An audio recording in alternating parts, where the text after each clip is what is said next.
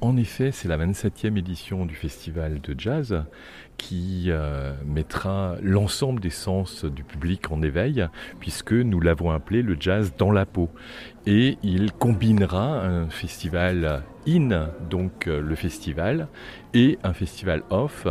euh, qui est bien articulé avec un programme qui vise à accueillir des groupes jeunes, confirmés dans les différentes